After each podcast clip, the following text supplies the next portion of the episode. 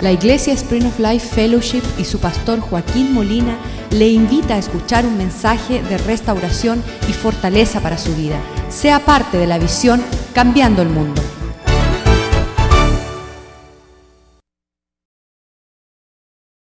Lo que estamos haciendo esta noche es buscando de Dios. El llegar aquí, el, el presentar alabanzas delante de Él eso no es un ejercicio torpe ni innecesario. Es necesario para aquellos que están buscando de Dios uh, saber que Él existe y que Él premia, da galardón. Uh, estábamos leyendo también Primera de Tesalonicenses 4, versículo 1. Por lo demás, hermanos, rogamos y exhortamos en el Señor Jesús que de la manera que aprendieron de nosotros, el ejemplo que le dimos a ustedes, como es correcto en conducta, que puedan agradar a Dios y así abundáis más y más. Quiere decir que los hombres que dejaron el legado de esta palabra, su búsqueda era cómo agradar a Dios. Y hay un semblante de seguridad y certeza que si yo le ofrezco a Dios lo, que es grato a Él, dice que se desprende de los cielos el favor de Dios. Lo que le dije yo a George Smith antes de que comenzara el servicio esta noche, sabe lo que estás haciendo es de gran agrado al Señor. Y como es de gran agrado al Señor, Dios te va a prosperar como tú nunca ni lo pensaste. Porque hace unos añitos atrás hubiese sido fácil mudarse con su novia y pasar por desapercibido. Pero él prefirió vivir bien delante del Señor. Y los que viven así uh, verán la bondad del Señor. Um, de vez en cuando perdemos nuestro andar como Nicodemos en el libro de Juan capítulo 3. Este, un hombre avanzado en edad, era un principal entre los judíos y vino, dice la palabra de Dios en Juan 3.2, este vino a Jesús de noche y le dijo rabí, que significa maestro sabemos que has venido de Dios como uno que va a enseñar, porque nadie puede hacer estas señales que tú haces si no está Dios con él. Entonces, él viene en búsqueda del Señor. Él quiere respuesta. Y, y creo que el mismo Jesús que vemos aquí en la palabra de Dios, es el, dice la Biblia que Él es el mismo ayer, hoy y por los siglos. Él no cambia. Entonces, la persona que viene en búsqueda de Él para que Él le enseñe, Él le va a responder, de cierto, de cierto te digo, que si no nacieses de nuevo, no puedes ver el reino de Dios. Cuando ciertas amistades mías y conocidos me ven en mi búsqueda de agradar a Dios piensan que estoy loco. Y ellos no ven lo que yo veo. Y yo lo veo tan clarito que estoy mandado corriendo atrás de ver cómo yo tengo tres cosas.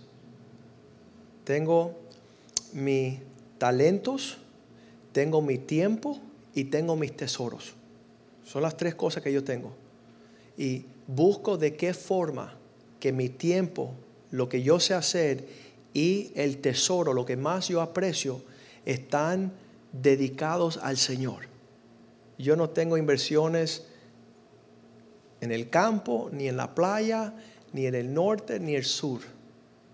estoy, le, estuve hablando en Argentina a uno de los pastores, le dije, créeme que toda mi existencia es mis talentos, mi tiempo y mis tesoros. Y esas tres cosas lo quiero usar con deliberadamente intencional delante de Dios. para ser lo más eficiente. Tú, tú ves que yo, yo no me ocupo mucho tiempo en, en, en, distraerme. Hay personas que están siempre buscando una distracción. Y yo no estoy buscando cómo yo pongo todo para que Dios vea que estoy locamente enamorado y agradecido a Él. Con todo mi ser, todas mis fuerzas. Y obviamente que esto ya viene caminando 30 años. Pero todo está culminando que cada segundo estoy viendo la forma más eficiente de alinearme con aquello que es su agrado. Y, le voy a decir algo, Él lo desea más que yo. Me lleva 30 años llamándome. Pero en los últimos dos días veo que toda esta instrucción bíblica es para alinearme al abrazo de Dios, al el, el cariño completo de un Dios. Ustedes conocen, no se lo tengo que decir, que de tal manera Dios amó al mundo que dio a su Hijo fue motivado por una pasión que está en él de mostrar la extravagancia de, su deseo por el mundo. Uh, personas uh, miran con gran indiferencia esa pasión. Mm, no sé por qué él está tan preocupado, abrumado por mí, pero en verdad que, que el amor de Dios me ha captado entiendo todo lo que Dios ha hecho por mí. Ah, y Pablo entendía eso también y Pablo, Pablo decía las palabras como esto, ¿qué puedo hacer yo para lo único razonable es presentarme enteramente? Decir, Señor, ya, ya, ya te pertenezco con todo lo que soy. Y, y Pablo captó eso. Cuando le preguntaban, Pablo, ¿qué es lo que tenemos que hacer? Él dice, preséntense como sacrificio vivo, completamente entera para Él, para que puedan entender la voluntad de Dios.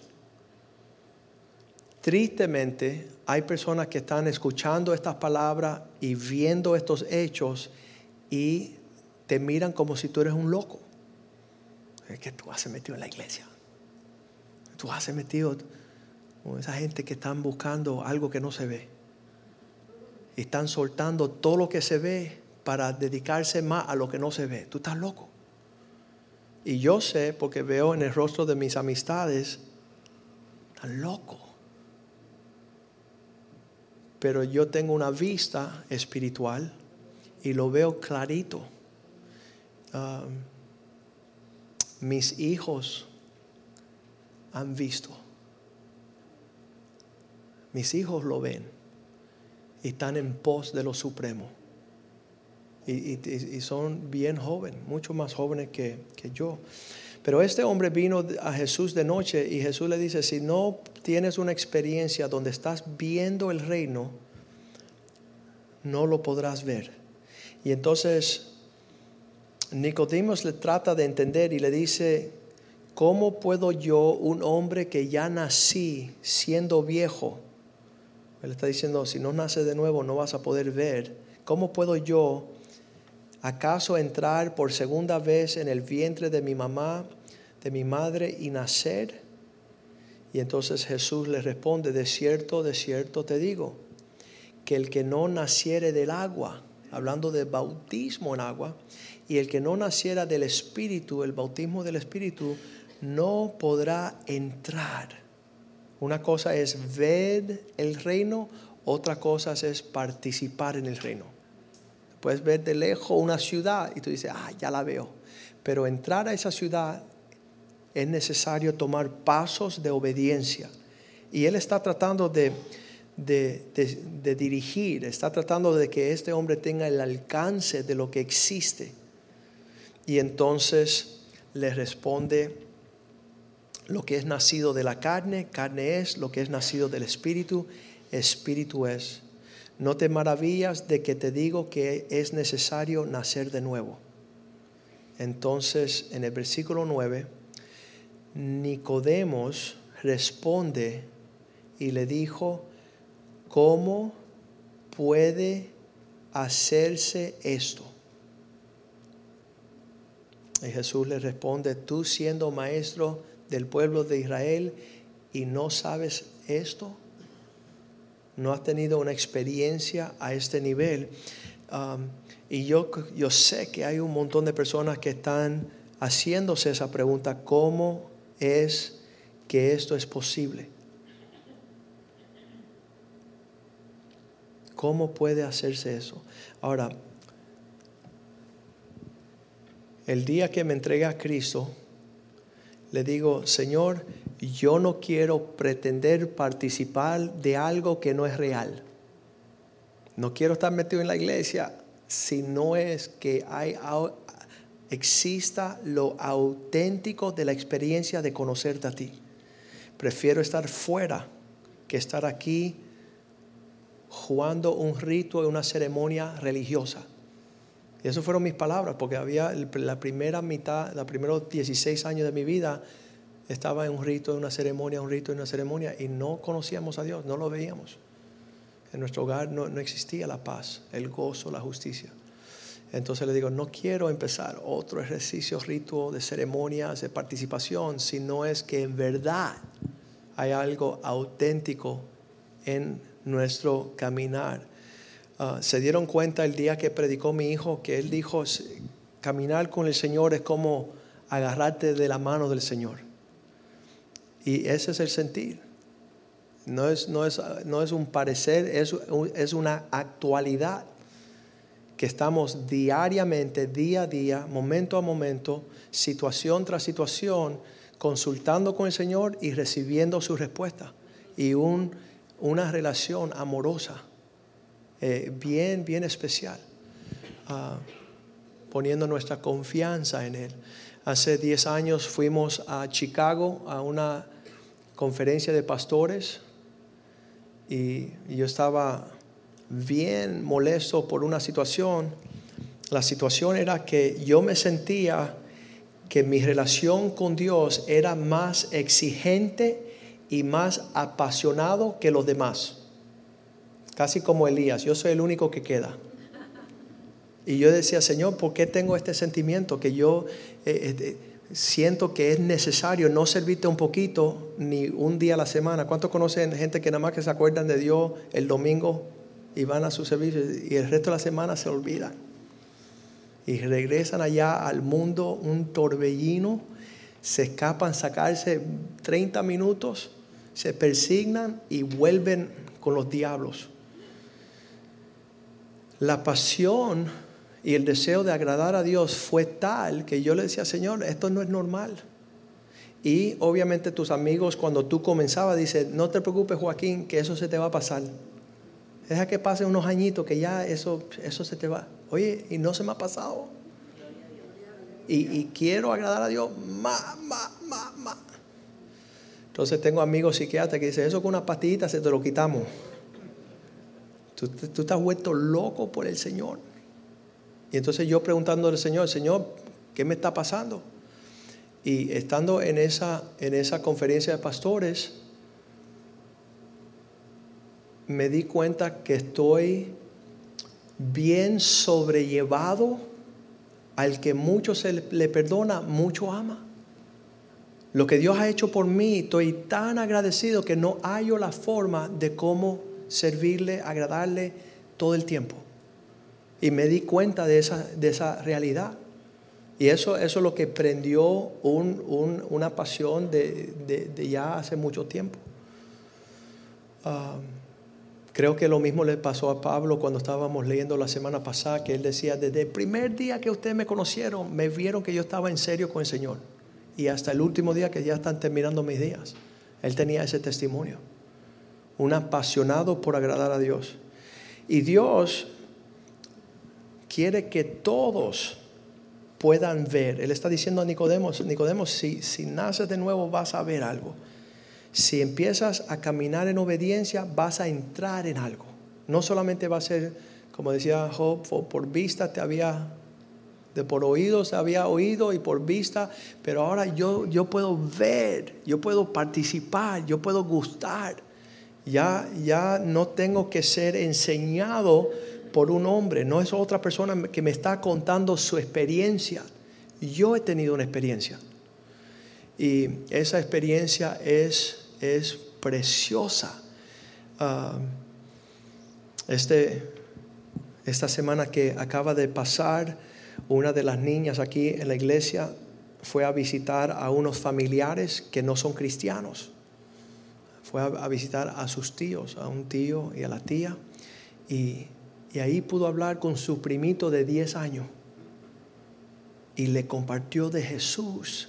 Y el primito aceptó a Cristo. Una niña de 7 años que su experiencia es tan real que se lo está deseando compartir con su primito. El primito dice, sí, yo quiero, yo quiero lo que tú me estás compartiendo. Entonces ella regresa a la casa y está bañándose en la ducha y empieza con una gritería.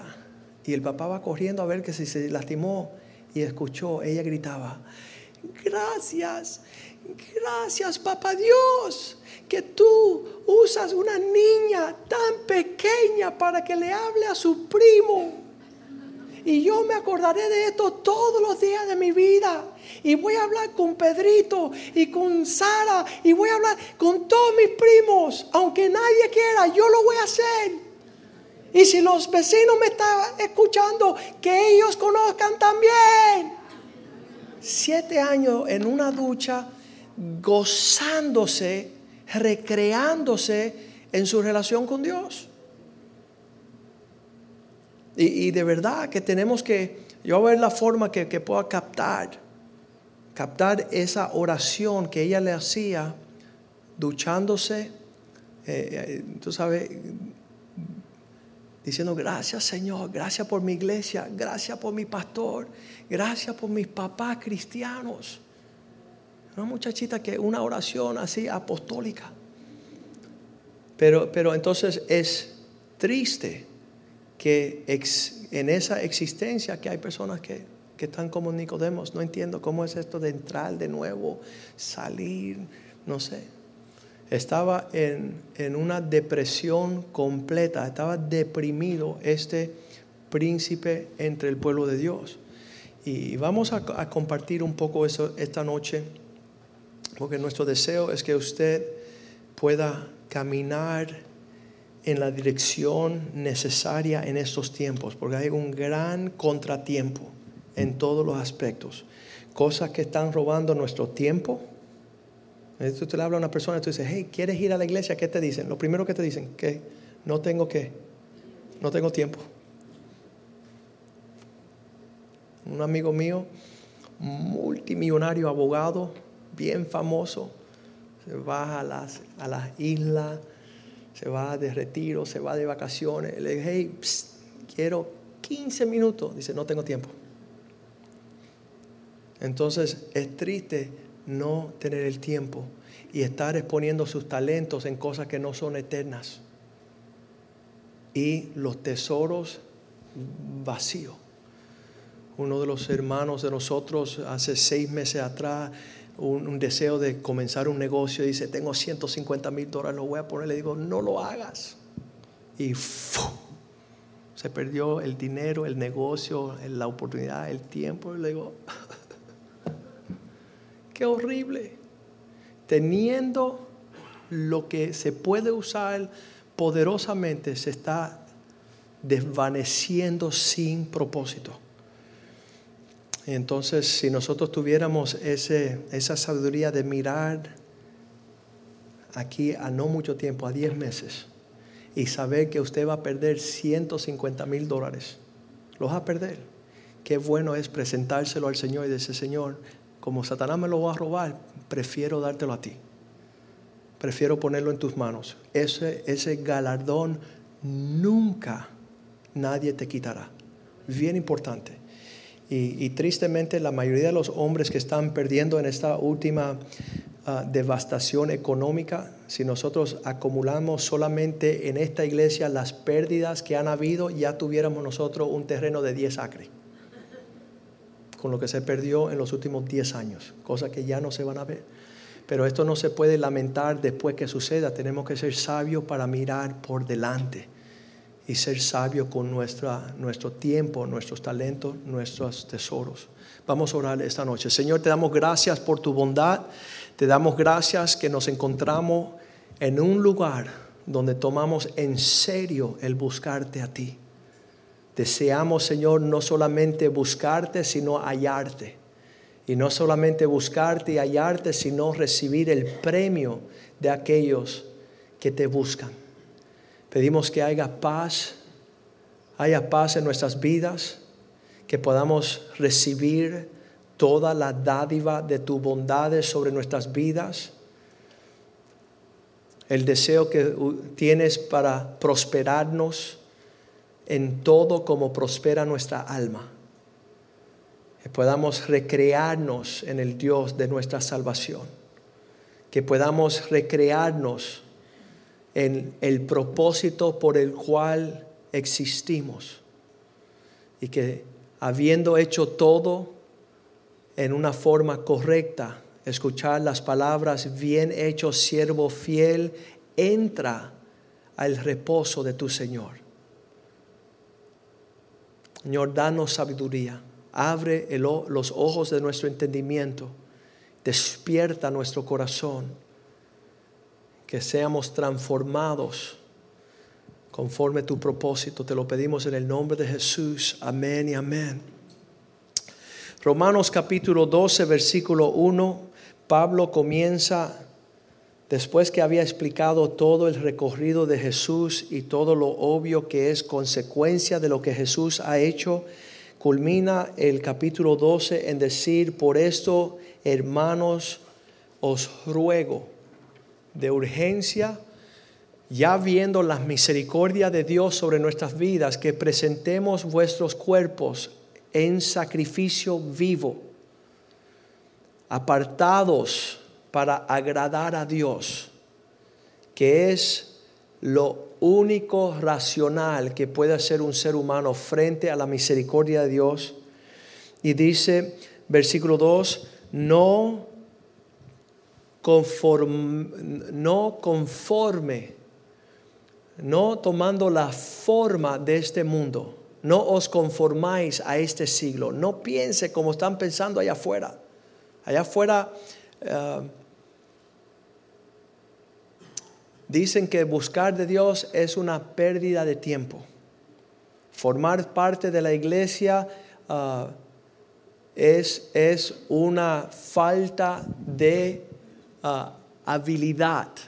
Es una pérdida de tiempo. Dice transformando, en vez de conformar a este siglo, transformados, tomando otra forma por medio de renovar vuestro entendimiento, una forma diferente de pensar, para que comprobéis, para que puedan probar cuál sea la buena voluntad de Dios, esta que es agradable y perfecta. Estaba diciendo a los hombres esta semana que Dios hizo al hombre conforme, dice, hagamos al hombre a nuestra imagen y semejanza. Quiere decir que Dios nos hizo no en un orden inferior, sino con la capacidad de gran alcance según el orden de nuestra creación. Hagamos al hombre a la imagen y semejanza de Dios. Dos, dice, y los bendijo. Una cosa es que te maldigan. Hey, maldito. Y te, estás como todo el tiempo corriendo de, de unas palabras que te quieren alcanzar para destruir. No, Dios a su imagen los bendijo le dijo fructificar, que lo opuesto de fructificar es ser infértil, no dar fruto. Le dijo llenar la tierra, subjuzgarla, tomar dominio, multiplicar. Todas estas siete bendiciones que Dios le da al hombre y, y cuando vemos a un hombre cualquiera, vemos que no estás multiplicado, no está fructífero, no está en bendición, no está llenando, expandiendo al horizonte, no está tomando, subjuzgar significa tomar bajo tu liderazgo y no está tomando dominio. Entonces, ah, todo lo que nos está restando Y, muchas veces vemos un hombre así, próspero, un hombre amplio, un hombre que, que está creciendo y todo el mundo quiere agarrarse a la capa. Junto a este me va a ir bien. No, no, no, mira, escúchame. El orden de tu creación es para prosperar. Si escuchas a Dios, si dejas de andar en temores, si dejas de andar en malas compañías, si no haces un yugo desigual, todas estas cosas que la palabra de Dios nos ordena es para nuestra prosperidad. Pero ¿sabes lo que hacemos? Todo lo opuesto que está escrito acá ni siquiera meditamos. Dice que el que medita en la palabra de Dios de día y de noche, todo lo que hace prosperará. Es una mente sana para tomar decisiones de acuerdo a la sabiduría del Señor. Entonces, ese es el, el deseo del Señor sobre nuestras vidas. Hay todo una fuerza o que es una adversidad, algo que se opone a la obra de Dios en nuestras vidas. Es un reino de maldad que causa rebeldía en todo ámbito. Cuando vemos la expresión plena de esta, de este, de esta fuerza, ah, se llama anarquía. Quiero que me pongan la lámina de ayer esa anarquía que cambia el mundo. Escuchen bien, la palabra anarquía viene de dos palabras griegas, ana que es contra, arquía que es autoridad.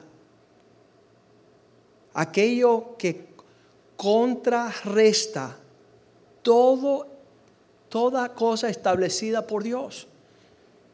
Y es algo que necesitamos percibir. Todo lo que Dios hace para nuestras vidas es para prosperar, para vencer a lo que está mal, a lo malo, al adversario. Y todo lo que contrarresta lo que la palabra de Dios nos instruye es cogerle a la contraria a lo establecido por Dios. Y, estamos viendo hoy en, en formas agresivas aquellas personas que han declarado ir en contra de todo lo establecido. Romanos 12, 21, el último versículo de ahí, del de, capítulo 12, dice que nuestro llamado es de no, se, no seas vencido de lo malo, sino vence con el bien el mal. Ahí están las dos fuerzas que están operando. Y, les voy a decir en qué tiempos tenebrosos estamos viviendo, que tú le haces la pregunta a una persona, ¿sabe lo que es mal? ¿Y qué te dicen? No sé. No sé lo que es mal, por lo tanto, cuando lo estoy haciendo, ni me estoy dando cuenta que yo estoy mal. Y eso es, eso es, no solo es una locura, es algo bien triste. Porque queriendo hacer lo bueno, estamos contrarrestando. Imagínate que Dios nos dé el orden de prosperar en todo y en nada prosperamos. ¿Sabes por qué? Frank, ¿por qué? Porque estamos caminando en contra del fluir de Dios. Y, es como una persona que le han dado tantas vueltas. ¿Te acuerdas cuando era niño? Una vuelta, ok, camina.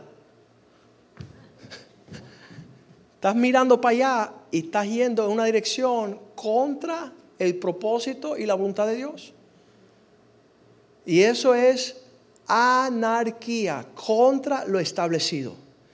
Llega a tal punto, esta palabra es tan fea que no solamente que estás yendo en contra lo establecido, sino que mira esto, la anarquía es ir a buscar dónde está establecido la autoridad para cogerle la contraria, para deshacerla. Ir en, en una dirección donde tú vas a despeluzar todo lo que tenga semblante de una autoridad. Y entonces eso es el espíritu que está operando en el mundo a niveles agresivos. Proverbios capítulo 17, versículo 11 dice, este es la persona mala, aquella que continuamente está buscando rebelarse. Está buscando ir, el rebelde no busca sino el mal. Pone en la, en la forma que está en inglés, dice, el malo solo busca rebelarse. ¿Cómo puedo ir yo en contra de lo establecido? Ahí voy yo. Y eso es carácter de malo. Por esto, un mensajero cruel será enviado contra él.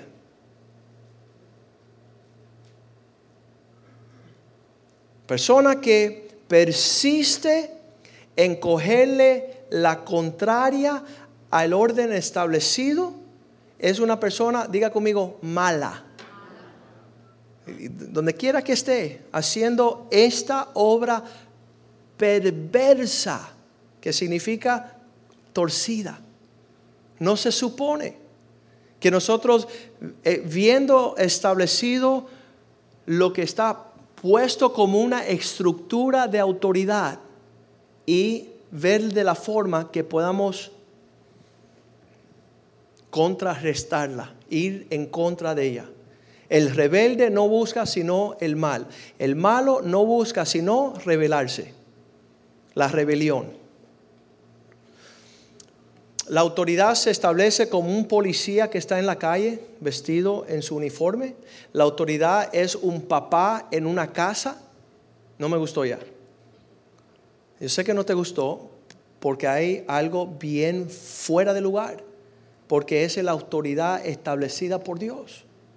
La autoridad es el, hombre en, una familia, es el papá, es el esposo, a, los jóvenes, a los hijos, la autoridad, sus papás, y, y es necesario poder ver eso como una provisión para nuestras vidas, para protección, prosperidad, uh, propósito, todo lo que ha establecido Dios es para que nosotros, se puede decir, florezcamos. Que nosotros podamos desprendernos en el propósito de Dios pleno. Y entonces, leamos Romanos 13, porque en todo lo que está establecido por Dios para nuestra prosperidad y para alcanzar la plena medida del deseo de Dios para nuestras vidas, dice el Señor, sométanse toda persona a las autoridades superiores, porque no hay autoridad sino de parte de Dios, y la que hay por Dios han sido establecidas. Ahí usted puede ver que su nombre está ahí. ¿Viste su nombre? Toda persona. Subraya ya ese me incluye a mí. Yo, yo no estoy fuera de lo que la palabra me está hablando a mí, que yo venga debajo. La palabra sométase significa ven debajo de lo que Dios ha establecido como una autoridad. José en Génesis pudo ver esta realidad sujeto a su papá, sujeto a el que lo vendió como esclavo, sujeto a Potifar, sujeto en la prisión, sujeto al faraón. Él, nunca utilizó una actitud como diciendo, ah, eh, mi, papá está mal, eh, lo que me compraron como esclavo está mal, el que me vendió está mal, el que me compró está mal, eh, en la cárcel estoy indebidamente bajo este yugo. ¿Sabes por qué? Porque él no era malo. El rebelde solo busca, el malo solo busca rebelarse. Pero el que entiende lo que estamos compartiendo esta noche, sabe que Dios desea que nosotros no busquemos la autoridad para ver cómo podemos esquivarla sino cómo podemos establecernos para prosperidad, para poder alcanzar el propósito de Dios. Una de las cosas eh, muy importantes cuando yo llegué a Cristo, mi papá, a través de ser iracundo y, una persona que estaba divorciándose de mi mamá, llegué a un rechazo tal que yo decía, todo lo que diga mi papá, voy a hacer lo opuesto, porque no quiero terminar como él. Pero cuando me entrego a Cristo, lo primero que Dios me dice, Joaquín, tengo un plan para tu vida. Y la única forma que tú vas a alcanzar el propósito mío es si tú vienes debajo de la autoridad puesta. Sí, pero él, me maltrata, no importa. Pero él me, él me habla fuerte, no me importa. Pero él no es ni cristiano, no importa. ¿Tú quieres conocer mi propósito? ¿Tú quieres hacer mi voluntad? Sí. Entonces, sujétate. Porque eso va a forjar en ti algo. A estar bajo un trato para que yo te pueda usar. Y, yo hice un trato con el Señor. Dije, ok, Señor, siempre y cuando tú tienes un plan, yo sufriré martirio. Yo vendré debajo de un trato fuerte y aparentemente injusto, conforme el propósito que tienes para lanzarme para yo poder recibir lo que es mi porción. Y entonces es importante que veamos esto, que todo lo que Dios ha puesto, lo ha puesto con un propósito. Versículo 2 dice, Romanos 13, 2, dice, de modo de que el que se opone a la autoridad, a lo establecido por Dios, resiste. Y lo que resisten acarrean condenación para sí mismo bien importante que nosotros podamos captar. Estando en la casa de, un amigo el martes, dice, voy a llevar a mis tres hijos a cortarse el pelo. Los tres hijos, ¿qué hicieron? Miraron a la mamá. ¿Y la mamá qué hizo? Mañana hoy no. Papá nuevamente dijo, no, no, hoy los tres hijos se van a pelar, hoy. Y los hijos miraron a quién? A mamá. Y mamá que dijo, mañana, mañana. Es eso lo más sutil en, en una actitud demoníaca, rebelde, infernal. Que como consecuencia Papá no está escuchando a papá Dios, mamá no está escuchando a papá y los hijos están mandando a freír huevos a todos. No vamos a escuchar, no hay orden, no, no tenemos que, ver que Dios ha establecido algo que promete la paz. Salmo 107, versículo 17, el pueblo de Israel continuamente volviendo a su necedad. ¿Qué es volver en el camino necio? Salmo 107, 17. Fueron afligidos los insensatos a causa del camino de su rebelión, porque deseaban andar en sus maldades. El malo anda rebeliándose. La rebelión te lleva a, a una insensatez que causa aflicción. Todo está alineado. Todo se ve clarito. Somos un pueblo que no queremos sufrir pérdida, que no queremos perder el camino, que queremos ir en pos de lo que Dios tiene como propósito en nuestras vidas. Lo único que no podemos hacer es salirnos de un sentimiento de anarquía, de destruir las, las, el orden establecido por Dios en todo aspecto, a tal forma que Dios trae el primer rey de Israel, Saúl, y le dice, vas allí y vas a hacer todo conforme lo que te voy a instruir. Y Saúl dice, tengo una mejor idea Primera de Samuel 15, 23. Tengo otra idea. No quiero conocer lo que Dios está diciendo. No quiero discernir lo que Él desea. No quiero ir en caminar en el orden de su propósito. Estoy, estoy como un tornillo torcido. Y el profeta llega y le dice a Saúl, porque como pecado de adivinación es la rebelión.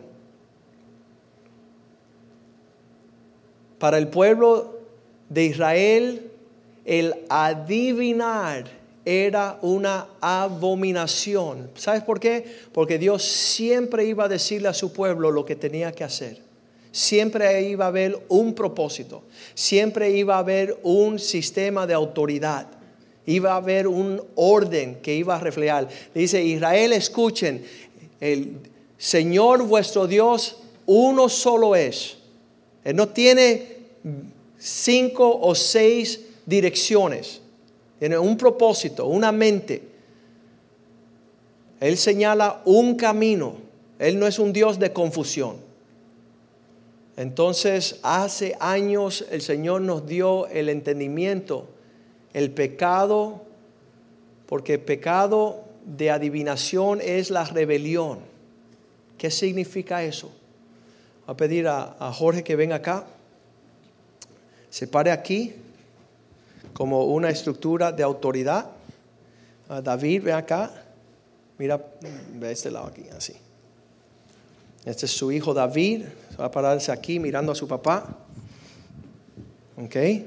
Y después necesitamos a, a Claudio, a Gerardo y a Josué. Ven acá. Vengan rapidito. Ok, ustedes se van a parar uno, dos y tres. Ahí está, al lado. Mirando para acá. ¿Tú aquí? Eso y tú aquí en el medio y tú aquí. Entonces, Dios en su bondad le ha dado a todo hombre un camino para ejercer el rumbo de su propósito. En esta dirección se va a revelar la protección en esta instrucción, la provisión, el propósito, la identidad, el legado, todo está ahí. Pero dice que como el pecado de la adivinación es la rebelión. No quiero. Y ahora David tiene que escoger qué vas a hacer. ¿Quién vas a escuchar? ¿O tu persona o tienes que adivinar? Entonces, esta persona casi siempre viene donde me y dice, pastor, estoy confundido, no sé qué hacer. Y yo le digo, deja de ser un rebelde y escucha la instrucción de la autoridad que Dios ha puesto sobre ti. Y él dice, no quiero. Adivina. ¿Con quién te va a ir mejor? Es una confusión, da para temor, no hay promesa, no hay seguridad, no hay, no, ninguno de ellos Dios le ha dado la facultad para la provisión que Él tiene para nuestras vidas. Como el pecado de la adivinación en la rebeldía. Entonces yo le digo a las personas, hey, ¿tú quieres dejar la confusión? Obedece. Entra en la instrucción que te está siendo dada en esta época, aunque tú no la entiendas. Y es bien importante que cada uno de nosotros que queramos prosperar en cualquier ámbito, sea espiritual o físico o familiar o económico, que respetemos las autoridades puestas, porque ahí está el secreto de nuestro avance, de nuestra bendición. Vamos a darle un aplauso a estos hombres.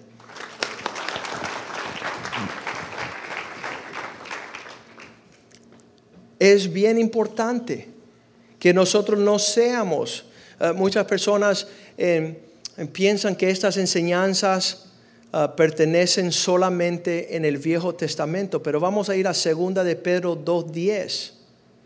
Cuando Dios dice que Él va a prosperar al justo en su camino. Empezamos en el 9, vamos al 9.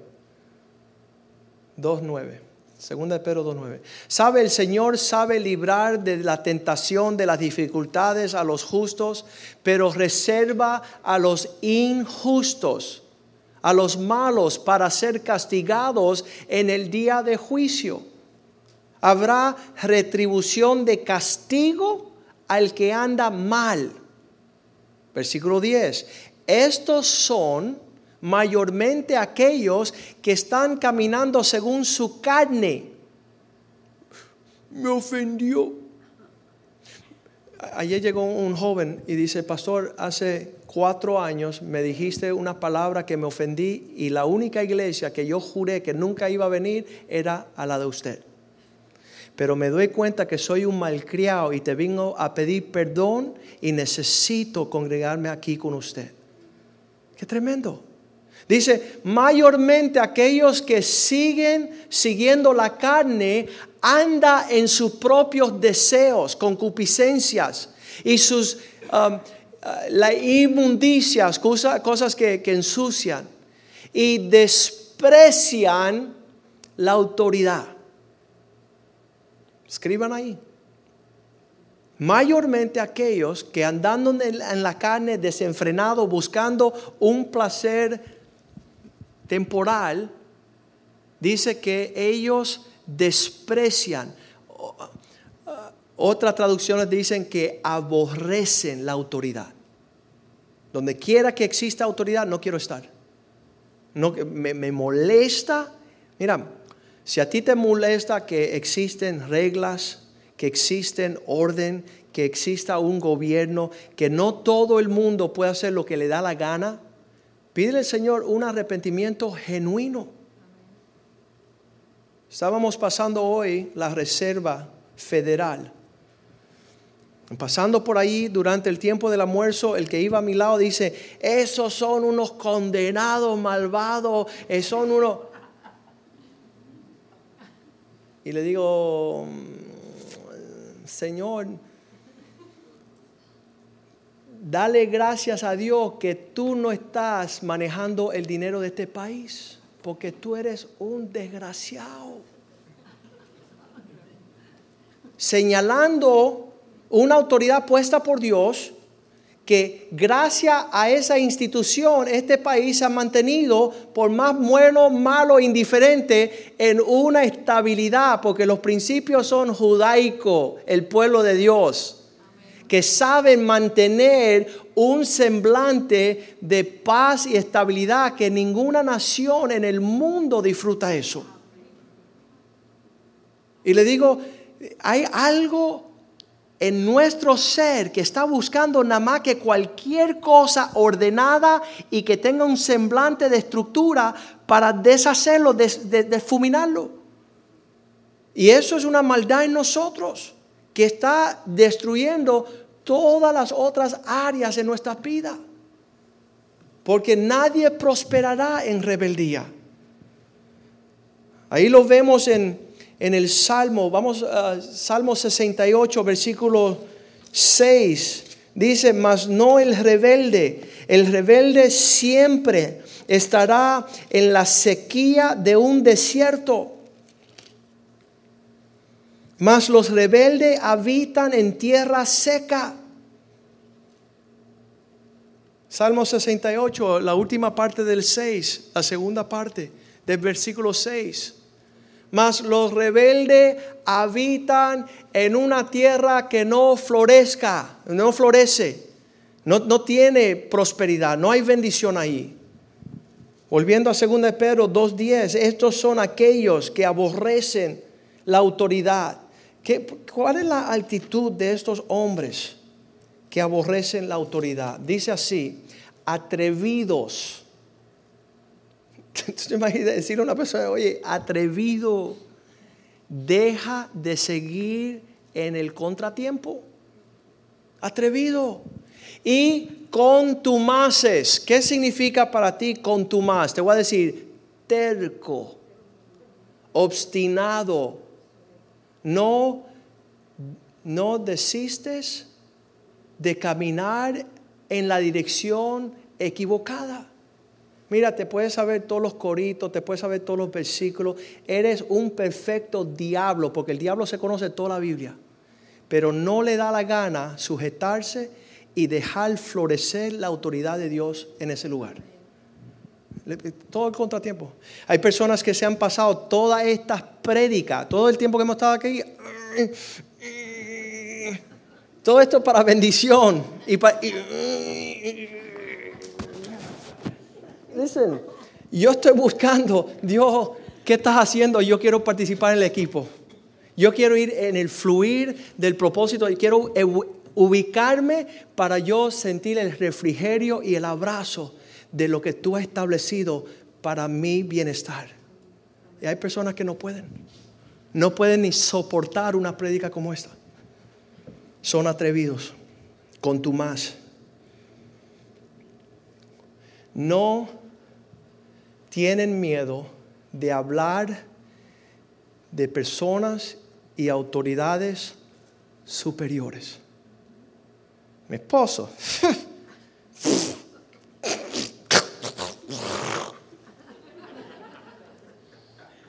Eso es el mismo infierno.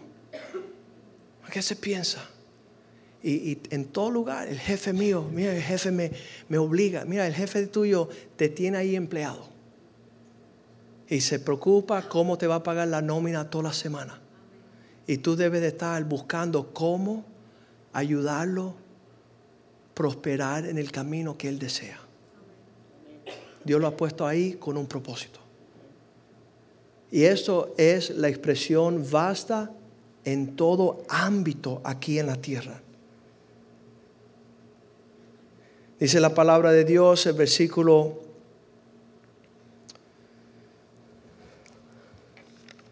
15, se han ido del camino. Han dejado el camino recto. ¿Sabes por qué? Porque ya cuando tú no estás escuchando la dirección de hacia dónde van a ir. Mira, tristemente hay mujeres que desean ver la gloria del propósito de Dios para sus vidas en este lado de la eternidad y jamás lo verán. Porque siguen metiendo la cuchareta donde no la deben meter. Siguen opinando donde no deben de opinar. Tiene su esposo castrado, tiene su esposo indeciso si tú ves un hombre que está así como que no sabe si viene o va, ahí al ladito tú tienes un monstruo. Una persona que continuamente resiste su autoridad. Que está siempre, oye, fulanito, oye, tú... Una, eh, hoy estaba yo en el teléfono, le tuve que decir a una mujer, mujer, cállese, cállese. Dale una oportunidad a Dios, mostrarte su misericordia. Dale una oportunidad a Dios, mostrarte que ya Él es capaz de cumplir el propósito. No, yo tengo que decir algo. Me muero, pero lo voy a decir. Qué horrible. Y Dios dice así, han dejado el camino recto, se han extraviado cuando ves una persona que pierde el rumbo, solamente te tienes que recordar de Job capítulo 1, versículo 7, cuando Dios le dice al diablo, ¿de dónde vienes? Job 1.7, y dijo Jehová a Satanás, ¿de dónde vienes? Y respondió Satanás, de por ahí, rodeando la tierra y de andar por ella. ¿Para acá? Para allá y no importa qué rumbo toma, no hay propósito, no hay dirección, no hay obediencia, no hay reglas, no, no hay un porvenir, porque simplemente ha decidido andar mal. Nada tiene distinción. En los últimos cinco años le he dicho a los jóvenes que esta es la época de tener cuidado con quién andas, dónde estás yendo y qué vas a hacer. Solamente una persona no le interesa saber dónde va, con quién está y qué está haciendo. Eso se llama un rebelde. Porque el que está en autoridad está con quien tiene que estar haciendo lo que le mandaron hacer en el lugar que lo mandaron hacerlo. Eso es disfrutar la paz del Señor. Pero estos, dice la palabra de Dios, prometen libertad. si tú haces lo que te da la gana, eres libre. ¿Y sabes qué? El hombre más miserable en la faz de la tierra, aquel que hace lo que le da la gana, cuando le da la gana, como le da la gana. Oye, te tienes que despertar mañana. ¿Para qué? Oye, tienes que estar en el trabajo a esta hora. No, yo voy a llegar tarde. Ese no va a tener trabajo por mucho tiempo. Oye, tienes que ir a tu casa. ¿Para qué? Porque tu esposa te va a votar. Porque hay un horario, hay un tiempo, hay un lugar, hay personas con las que te tienes que relacionar y hay mujeres con las que no te tienes que relacionar. pero un rebelde no tiene distinción en su vida. No tiene formación, no tiene forma su existencia. Volviendo a segunda de Pedro, capítulo 2 y ahora versículo 19. Prometen libertad prometen libertad. Hey, hey, hey, hey, tú no tienes que ir a esa iglesia. Mira cómo te están enseñando algo que se llama autoridad. Si tú estabas súper bien en tu anarquía contra cualquier orden, estos prometen libertad y son ellos mismos esclavizados en su locura. Porque el que es vencido por alguno es hecho esclavo de aquel que lo venció. Si Satanás te convenció a ti que ser un rebelde sin causa es cool, es chévere, tú serás su esclavo para destrucción. Y él tiene convencido a los americanos que se ponen las camisetas de James Dean, el rebelde sin causa. Y todo el mundo andando haciendo lo que le da la gana, como le da la gana, cuantas veces le da la gana. Y mucho en este círculo utilizando la palabra de Dios para justificar su rebeldía. Eso es lo peor. Como perfecto diablo, porque el diablo usa la palabra también para torcerla. Entonces, Dios está abriendo nuestros ojos y dice así, si ya nosotros, versículo 20, podemos escapar de la pudrición del mundo por lo que hizo Jesucristo, por el conocimiento del Señor. Diga conmigo, Señor. Eso significa autoridad. Ya que hemos, nos libramos del mundo de la pudrición por mediante el conocimiento del señorío y el Salvador Jesucristo, enredándonos otra vez en esa mentalidad, somos vencidos, nuestro posterior estado viene a ser peor que el primero. Peor la destrucción. Y usted lo sabe, las personas que vienen a Cristo y, y de alguna forma falta su habilidad de entender estos principios, vuelven a ser siete veces peores que antes que conocieron al Señor. Por eso dice la palabra de Dios en el versículo 21, triste, hubiera sido mejor que ellos nunca hubiesen conocido la senda de justicia, el camino de la justicia, que después de haberlo conocido, volverse atrás del santo mandamiento. Diga conmigo mandamiento. En ningún momento Dios dijo sugerencia. No es, algo que, que, tú decides si lo va a hacer o no. Mandamiento. Es algo que Dios manda. Estos mandamientos que les fue dado. Versículo 22. Pero le ha acontecido a ellos lo que del verdadero proverbio. El perro vuelve a su vómito. La puerca lavada vuelve a revolcarse en el fango, en el cieno. ¿Sabes que yo estoy plenamente convencido que esto va de mal en peor para aquellos que están fuera del reino del Señor. Y cosas sufridas. Ah, vamos a ver personas En este, en este último mes que veo que el mejor amigo mío, su hijo, se pega un tiro con 15 años.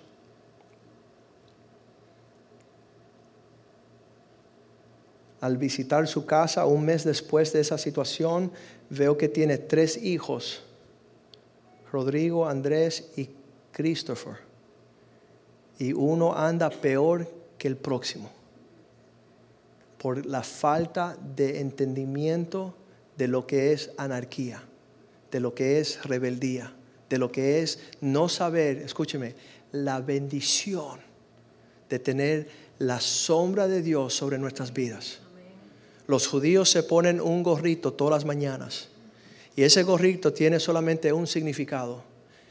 Estoy debajo de la sombra del omnipotente. Estoy donde Dios quiere que yo esté, haciendo lo que Dios me pide que haga y recreándome en la bondad de aquel que me llamó de las tinieblas a su luz maravillosa. Vamos a ponernos de pies en esta noche y realmente es como dice la palabra de Dios, la bondad del Señor, que nosotros podemos gustar de, del conocimiento, de la sabiduría, de, de lo dulce de lo que Dios establece. Y para aquellos que celebran la anarquía en Cuba, julio 26 declararon el Día Nacional de la Rebelión. Están escuchando una radio que se llama Radio Rebelde. Están leyendo un periódico que se llama La Juventud Rebelde. El país está completamente torcido pensando que eso es libertad. Y es un engaño y es algo bien triste. Pero a veces está ahí en nuestros corazones. Cruzan de, Cuba para acá a Miami y tú piensas que son libres. No son libres porque siguen en actitudes rebeldes, siguen en destruir todo orden de autoridad y de respeto. Y le pedíamos a Dios, Señor, queremos entrar en el orden de, tu, tu instrucción. Lo opuesto de la instrucción es destrucción. Queremos pensar como Dios piensa, queremos alinearnos con, con un refrigerio. Y por muchos años, siendo joven, ¿no? Yo decía, Señor, tus mandamientos como que no son fácil. Pero en la última semana he estado dándole gracias a Dios porque los mandamientos del Señor han sido un abrazo para mi vida. Me han guardado en un lugar bien precioso. Y quiero, tengo el sentimiento de seguir moviéndome en pos de, de una de algo más estrecho con el Señor. De no tener esos pensamientos. Le dije a un joven, si tu papá te llama y tú estás al borde de cruzar la calle y te llama, ese es el, tercer hijo, el, que el hermano que murió, este es el segundo, ¿no? Ah, le digo, si tu papá te está llamando al cruzar la calle y tú ya te acostumbraste a cuestionarlo y dice, y viene por ahí un camión y te atropella porque tú lo viste fácil deshacer la instrucción. Tú requieres que te digan las cosas dos veces y todavía persistes. Le di la, el ejemplo de, de Juanito que está en la, en la clase y la maestra dice, siéntate. Dice, no quiero, siéntate, no quiero, siéntate. Y lo va y lo sienta y dice, por dentro estoy parado. Y hay un montón de cristianos que por dentro están parados. Están sin tomar ni un paso en la dirección que Dios tiene para sus vidas por una actitud que ha secuestrado sus sentimientos para no obedecer, para no amar y respetar lo establecido por Dios. Vamos a cantarle al Señor y darle gracias por su refrigerio en esta noche.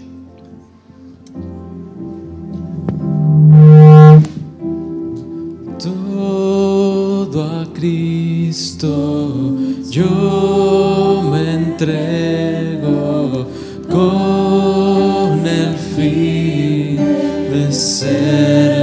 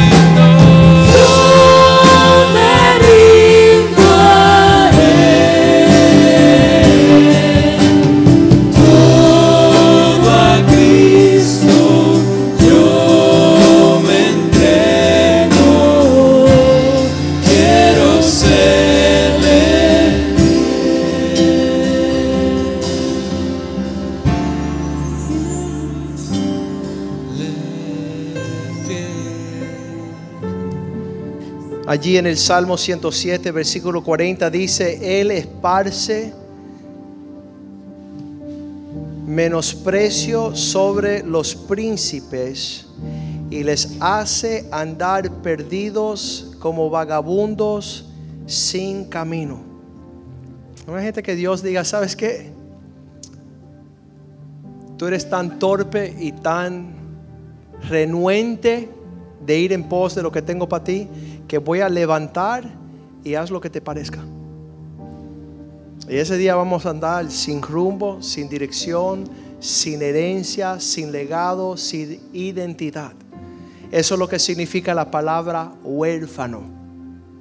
No tiene la habilidad de alguien que le pueda dar una instrucción para ir hacia la meta. Entonces él dijo, yo no os dejaré como huérfanos, mandaré mi espíritu y él le enseñará todos mis mandamientos. Él le va a poner toda la instrucción para que usted reciba su identidad como hijo de Dios. Padre, te damos gracias esta noche. Queremos pedirte perdón en las áreas que hemos andado locamente, desenfrenados, haciendo nuestro propio quehacer, nuestra propia opinión. Queremos recibir tu instrucción. Queremos recibir tu disciplina, tu corrección. Que tú nos instruyas, Señor, para ir en pos de lo supremo, para tener la herencia que tienes para nosotros, para aquellos que andan según tu justicia.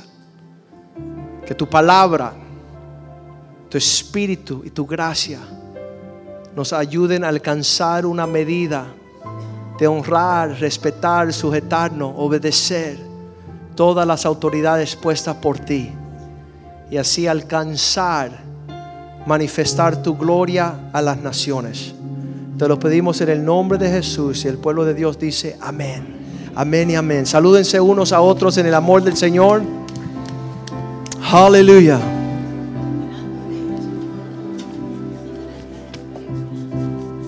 Praise you, Jesus. Hallelujah.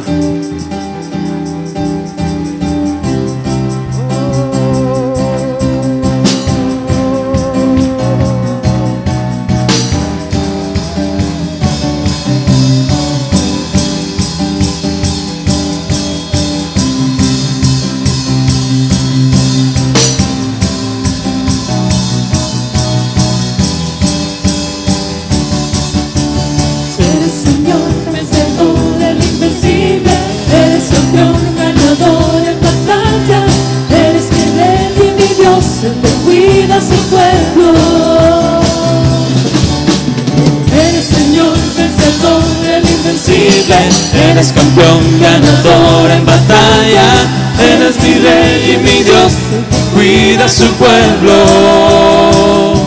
Por eso yo te canto y te alabo, porque sé que me proteges, porque estoy de tu lado. Por eso yo te canto y te adoro, porque sé que nunca jamás me dejarás desamparado.